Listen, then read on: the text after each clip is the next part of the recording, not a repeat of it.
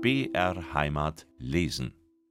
Nach München zurückgekehrt, fasste ich den Entschluss, meine nicht ganz mittelmäßige Stimme ausbilden zu lassen und nahm daher Unterricht bei einer früher sehr berühmten Sängerin, Fräulein Marie Henkel.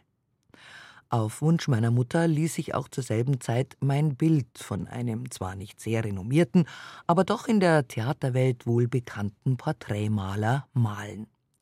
Derselbe stand in intimem Verhältnis zu einer damals nicht mehr ganz jungen Hofschauspielerin, welche mit großer Hingabe aufgehende Sterne von weiblicher Schönheit der Männerwelt gegenüber bevormundete.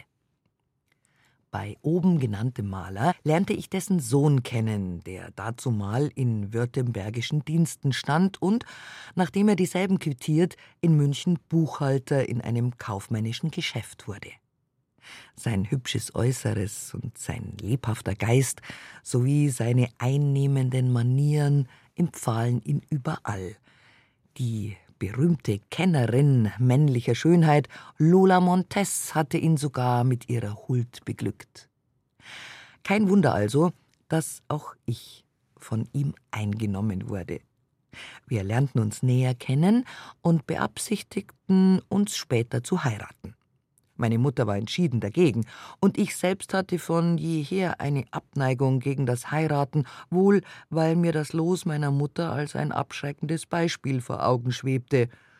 Durch ein Missverständnis entstand denn auch, ehe es zu diesem entscheidenden Schritt kam, ein Zerwürfnis.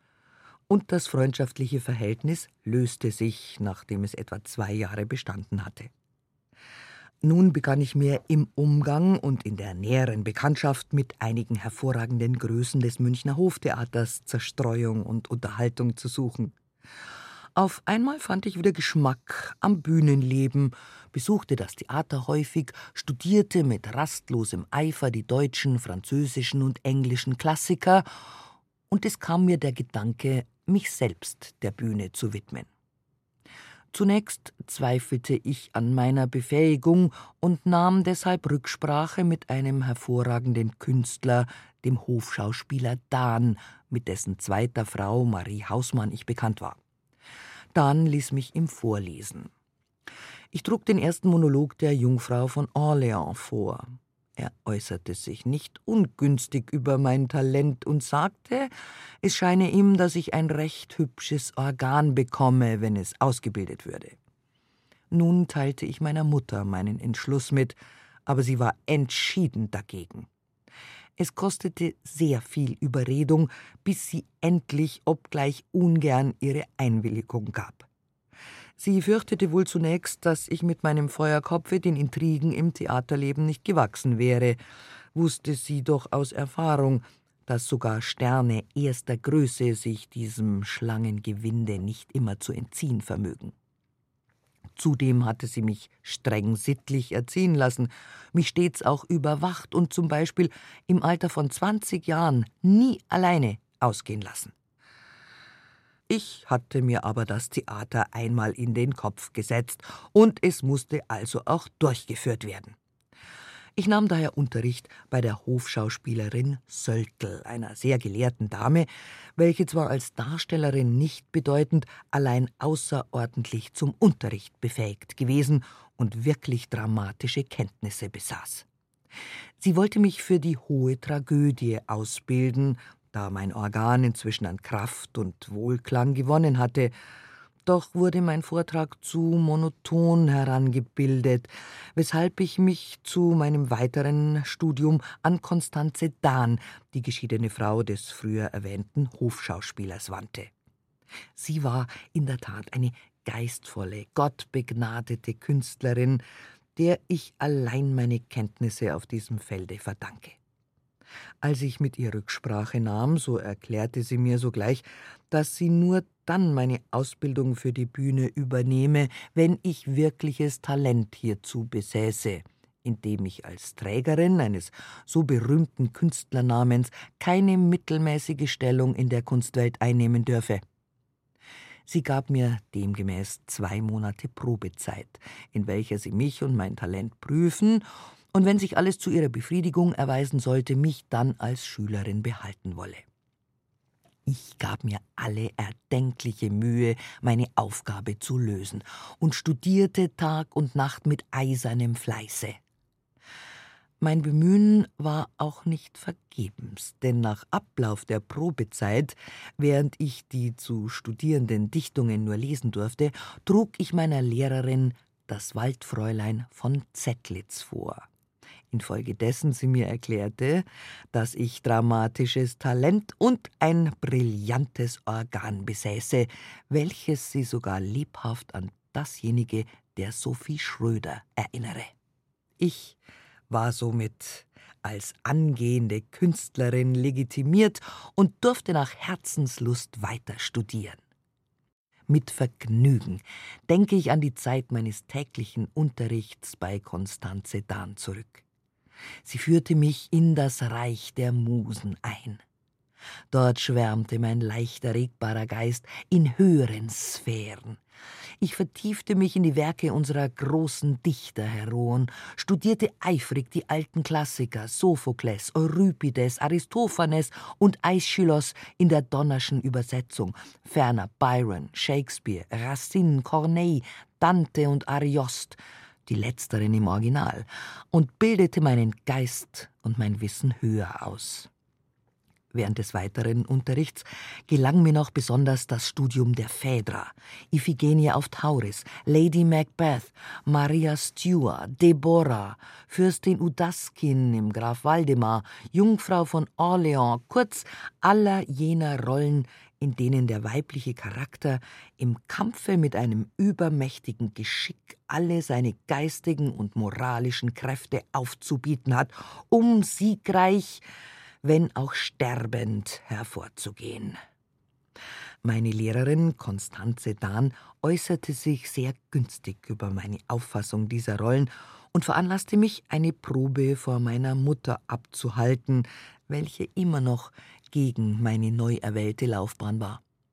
Es gelang mir, sie vollständig mit meinem Vorhaben auszusöhnen. Nicht wenig ermunterte mich auch der Beifall von Felix Dahn, dem ich einst in Gegenwart seiner Mutter etwas vorgetragen hatte. Nach Verlauf von zwei Jahren wurde mir, da ich schon einiges Aufsehen mit meinen Deklamationen in vielen Künstlerkreisen gemacht hatte, der Rat von Herrn Dahn zuteil, nun bald die Bühne zu betreten. Einmal war mir sogar die Ehre zuteil, vor seiner Majestät dem König Ludwig I. in Gegenwart des Grafen Karl von Seinsheim und der pensionierten Hofschauspielerin A. Tochtermann einen deklamatorischen Vortrag zu halten. Ich wählte die drei Schwestern, Legende von Halm, die beiden Monologe der Jungfrau von Orleans, den ersten Monolog der Iphigenie auf Tauris und den letzten Akt der Phaedra. Seine Majestät äußerte sich sehr günstig über meine Leistung und fand, wie meine Lehrerin, viel Ähnlichkeit in meinem Organ mit dem der berühmten Tragödin Schröder. Auch mit letzterer kam ich durch meine Mutter, welche mit ihr befreundet war, in Verbindung, und die gefeierte Künstlerin hatte die Gefälligkeit, mit mir einige bedeutende Dichtungen, worunter das Lied von der Glocke, einzustudieren.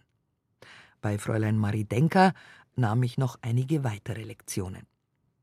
Einige Konversationsstücke studierte ich später bei Charlotte von Hagen ein, wie zum Beispiel die Herzogin Marlborough. Und durch die Empfehlung der Frau von Hagen machte ich in meinem 25. Jahre den ersten theatralischen Versuch auf der Hofbühne zu Coburg. Zweites Kapitel vom Theater. Dem Wunsche meiner Mutter gemäß reiste ich mit Fräulein Lindner, die bei ihr Gesangsstudien machte, nach Coburg. Ich debütierte, wie bereits bemerkt, zuerst dort als Deborah. Wieder erwarten errang ich großen Beifall und wurde bei überfülltem Hause viermal gerufen. Der damalige Intendant, Herr von Wangenheim, äußerte sich schon in der Probe, es war nur eine einzige, sehr günstig, sowohl über meine Auffassungskraft als auch über mein kraftvolles Organ, und nach der Vorstellung wiederholte er diese Äußerung. Solch glücklich überstandenes Debüt ermutigte mich ungemein.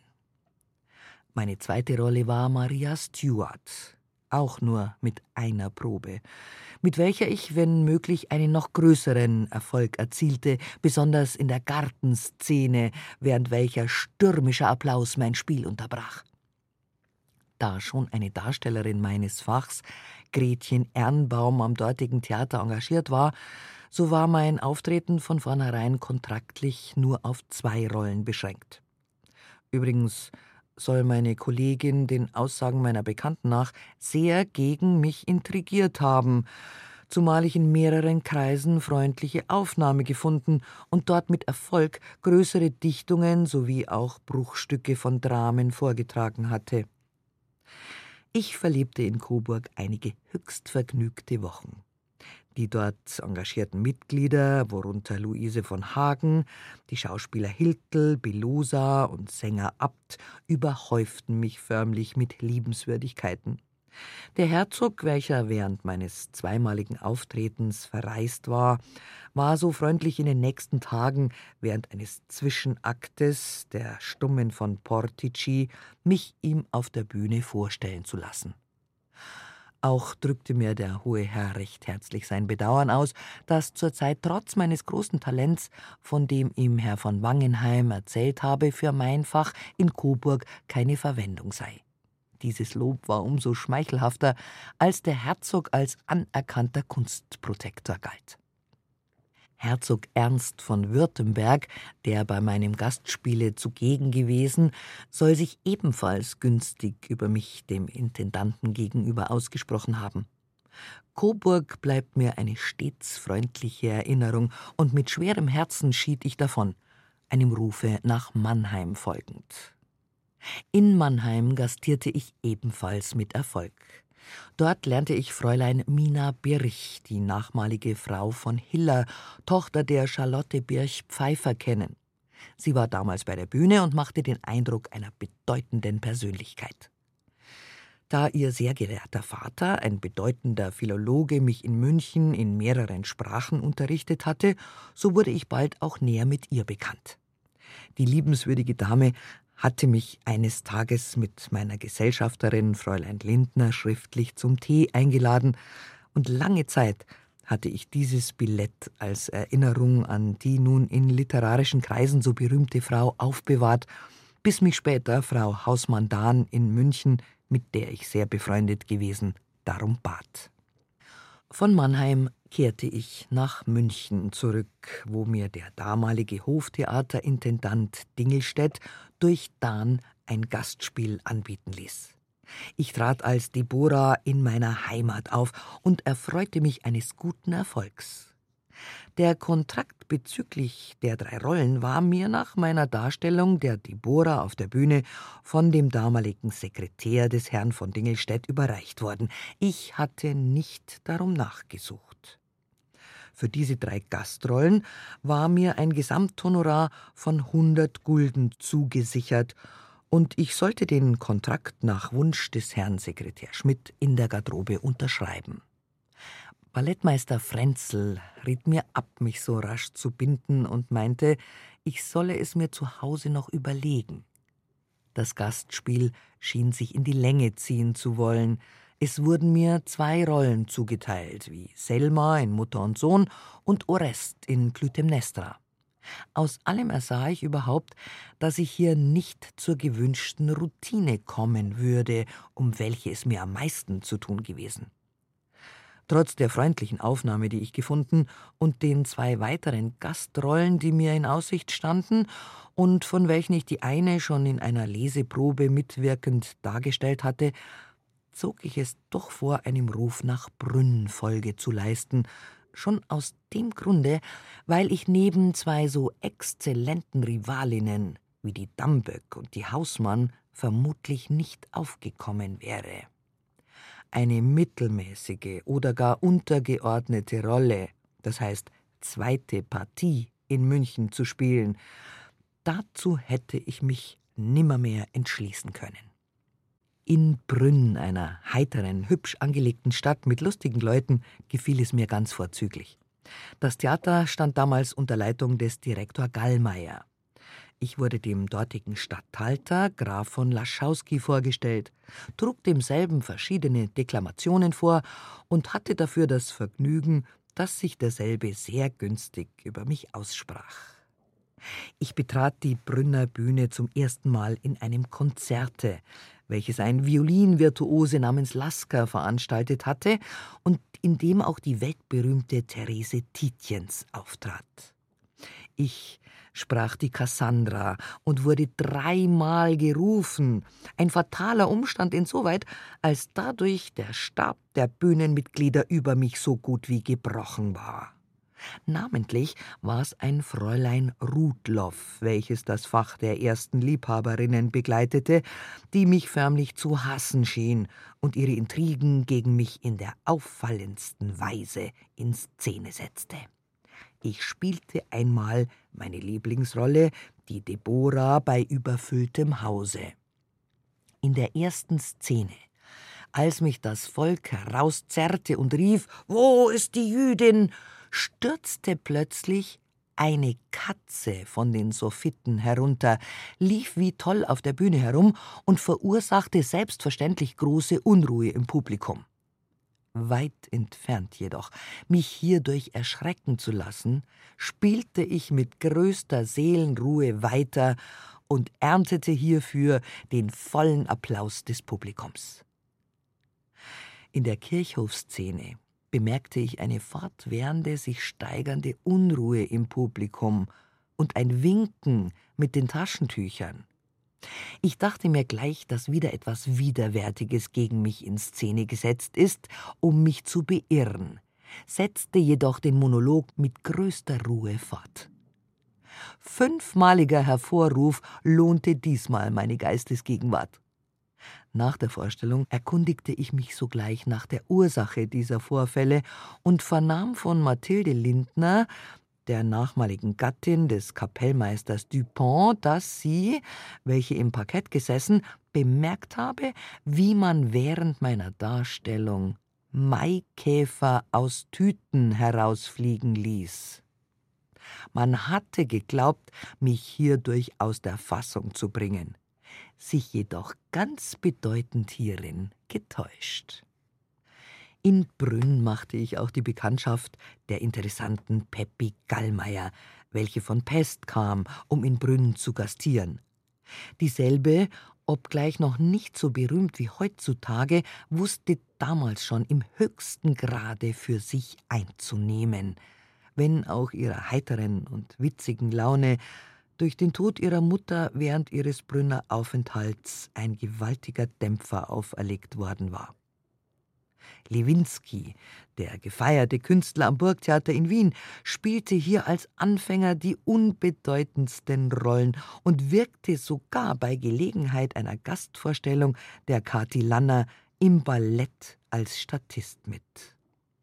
Er studierte bei Frau Julius und zeigte äußerst wenig Talent, so dass es dazumal niemandem im Traum eingefallen wäre, dass er noch einer der bedeutendsten Sterne am Theaterhimmel werden sollte. Ich für meinen Teil entnahm aber schon damals aus vielen seinen Äußerungen über die Auffassung der Rollen, dass eine hervorragende Begabung in dem jungen Mann schlummere, welche durch günstigere Verhältnisse geweckt werden könnte. Weiter machte ich die Bekanntschaft eines jungen Infanterieoffiziers, des Freiherrn von B., der mir in aller Form einen Heiratsantrag machte. Ich lehnte ab, denn ich hatte durchaus keine Neigung, mich zu binden, wenn ich auch für den jungen Mann freundschaftliche Gefühle hegte.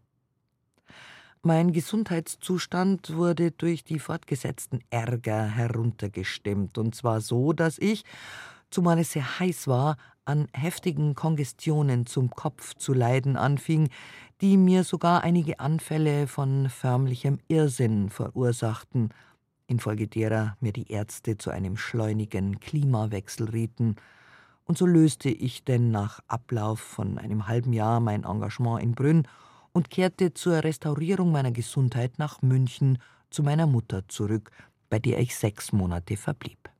Später nahm ich ein Engagement in Nürnberg an, obgleich meine Mutter in mich drang, mich von der Bühne zurückzuziehen, ein Verlangen, dem mein rastloser Geist nicht willfahren konnte. In Nürnberg, wo vor mir 18 Schauspielerinnen meines Fachs durchgefallen waren, debütierte ich nicht ohne Besorgnis als Adrienne Le Couvreur. Allein, es ging gut. Im letzten Akte nach der Wahnsinnsszene wurde ich viermal gerufen. Direktor Brauer war höchst erfreut, endlich, wie er sich ausdrückte, eine Repräsentantin fürs tragische Fach gefunden zu haben. In Nürnberg wäre ich übrigens beinahe ein Raub der Flammen auf offener Szene geworden, wenn mich meine Geistesgegenwart nicht gerettet hätte. Es war in Nacht und Morgen von Charlotte Birch-Pfeiffer, in welchem Stück ich die Rolle der Marquise spielte. Mit der Haube dem Lichte zu nahe gekommen, fing diese Feuer, ohne dass ich es ahnte. Und erst der Zuruf des Publikums Freund Spitze, das Brennen, machte mich darauf aufmerksam. Das Herunterreißen der gefährlich gewordenen Kopfbedeckung war natürlich das Werk eines Augenblicks. Im Übrigen spielte ich ruhig weiter, weshalb auch damals in mehreren Zeitungen ein größerer Bericht über die Geistesgegenwart einer Schauspielerin zu lesen war. Bald wurde ich, ich darf das wohl sagen, der erklärte Liebling des Nürnberger Publikums. Während meines dortigen Aufenthalts gastierte auch Dr. Grunert aus Stuttgart unter anderem als Macbeth, ich übernahm aus Gefälligkeit für den Direktor und aus Rücksicht für den Gast die Rolle der ersten Hexe. Grunert bedauerte, dass man mir nicht die Rolle der Lady Macbeth zugeteilt habe, was ihm selbst, meinte er, zu einem noch größeren Erfolge verholfen hätte. Noch spielte ich mit ihm Lady Claypole in Cromwells Ende, Gretchen in Faust, Rächer in Nathan der Weise, Amalie in den Räubern, den Dauphin in Ludwig XI. Und wie nicht anders zu erwarten, imponierte mir Grunerts Talent ungemein. Ich erkannte in ihm einen jener dramatischen Matadore, deren Talent wohl kritisiert, jedoch nicht angezweifelt werden kann. Auch er war für mich sehr eingenommen doch schenkte ich seinen weiteren Annäherungen kein geneigtes Ohr. Trotzdem war sein Urteil über mich mir gegenüber ein durchaus günstiges, und er stellte mir ein sehr ermutigendes Prognostikon. In Nürnberg verblieb ich ein volles Jahr, bis Direktor Brauer nach Wien zog. Ich begab mich daher nach Frankfurt am Main zu einem Gastspiel, welches Direktor Brauer mir noch vermittelt hatte. Debütierte dort als Luise in Kabale und Liebe, eine Rolle, die mir, da mein eigentliches Talent sich im hochtragischen Gebiete wohler fühlte, nicht so ganz zusagte. Allein die Darstellung der Janauschek als Lady Milford begeisterte mich derart, dass ich zuletzt die Rolle mit Vergnügen und Erfolg zu Ende führte. Sodann spielte ich die Judith in Uriel Acosta und machte in der Tat Furore. Namentlich war es mein Organ, welches allgemeinen Beifall fand, so dass selbst Damen, welche ja sonst nicht zum applaudierenden Publikum gehören, mich lebhaft beklatschten. In Frankfurt verblieb ich längere Zeit und wurde in einige der ersten Kaufmannsfamilien eingeführt. In der Folge entzweite ich mich mit dem Komiteepräsidenten Guaita, der noch eine Schauspielerin, mit welcher er ein zartes Verhältnis unterhielt, für mein Fach auftreten und gastieren ließ. Mein Bleiben wurde durch solch eine zweite Vertreterin meines Fachs die überdies die besondere Gunst des Komitees genoss, sehr beeinträchtigt, obwohl die dortige Presse sich stets nur günstig über mich äußerte. In meinen Rechten und in meiner künstlerischen Ehre verletzt beschloss ich nun, das dortige Gastspiel so bald als möglich zu beenden und übte hierbei einen Gewaltstreich aus. Man sandte mir nämlich die Rolle der Doris Quinault in Narziss. Ich hatte jedoch die Pompadour auf meinem Repertoire, und da die Quinault mir wenig zusagte, so wollte ich als Gast sie nicht übernehmen. Allein Guaita, um mich zu ärgern, bestand darauf. Narziss war lange Zeit nicht mehr in Frankfurt gegeben und zog als gern gesehen ein großes Publikum herbei. Am Vormittag der Aufführung waren schon alle Billette vergriffen. Ich ließ nun um zwölf Uhr mittags, nachdem ich von der Probe nach Hause gekommen, mich plötzlich krank melden und sandte die Rolle der Quinault zurück. Wütend darüber schickte mir Guaita seinen Arzt. Ich aber, eine plötzliche Heiserkeit fingierend, redete kein lautes Wort, so dass der Arzt getäuscht wurde und das Komitee in Verzweiflung geriet, weil eine andere Repräsentantin für diese Rolle momentan nicht vorhanden war. Man telegrafierte nach Darmstadt an Gabriele Genelli, welche am dortigen Hoftheater für dieses Fach engagiert war. Sie kam, ging aber, da ich mit ihr befreundet gewesen, erst zu mir, und ich ersuchte sie selbstverständlich in keinem Fall zu spielen. Sie erwies mir auch diese Freundschaft, und trotz eifrigen Zuredens des Guaita und der Zusage eines bedeutenden Honorares refusierte sie die Übernahme dieser Rolle. Da man in der Eile an diesem Tage keine andere Vorstellung geben konnte, so musste die Bühne geschlossen bleiben.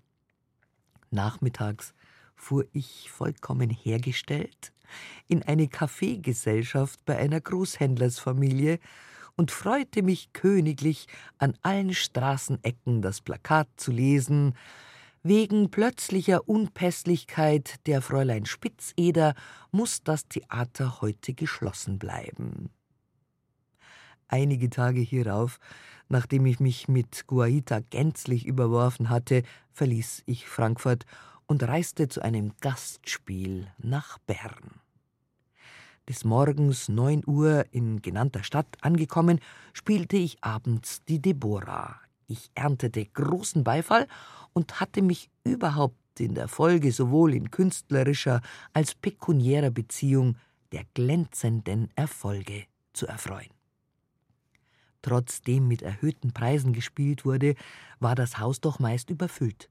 Ich wurde mit Lorbeeren, Kränzen und Gedichten überhäuft, namentlich als Adrienne Le Couvreur, welche ich selbst in Szene zu setzen hatte.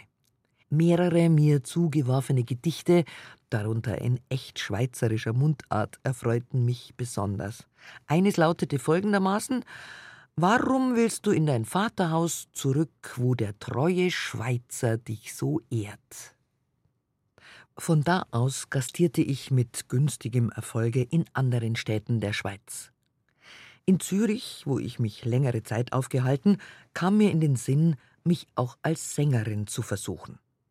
Man hatte meine Stimme gelobt, und mein Lehrer, Kapellmeister Zenger daselbst, munterte mich gleichfalls dazu auf. Meine eigene Mutter, gewiss sehr anspruchsvoll in dieser Hinsicht, fand ebenfalls viele Töne meiner Stimme ihrer früheren Stimme gleich.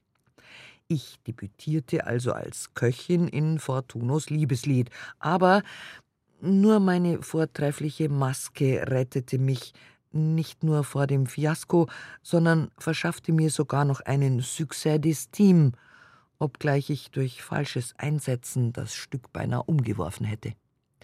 Infolgedessen war ich von derartigen Experimenten geheilt und verzichtete auf die für mich zweifelhafte Ehre einer Sängerin. Die zweite mir zugedachte Rolle als Orsino schickte ich natürlich zurück. Zugleich hatte ich in Zürich Gelegenheit, die oft schwachen Anfänge nachmals erster Theatergrößen zu sehen. So zum Beispiel trat zu jener Zeit der jetzt so berühmte Emmerich Robert auf und missfiel in seiner ersten Rolle als Ferdinand in Egmont.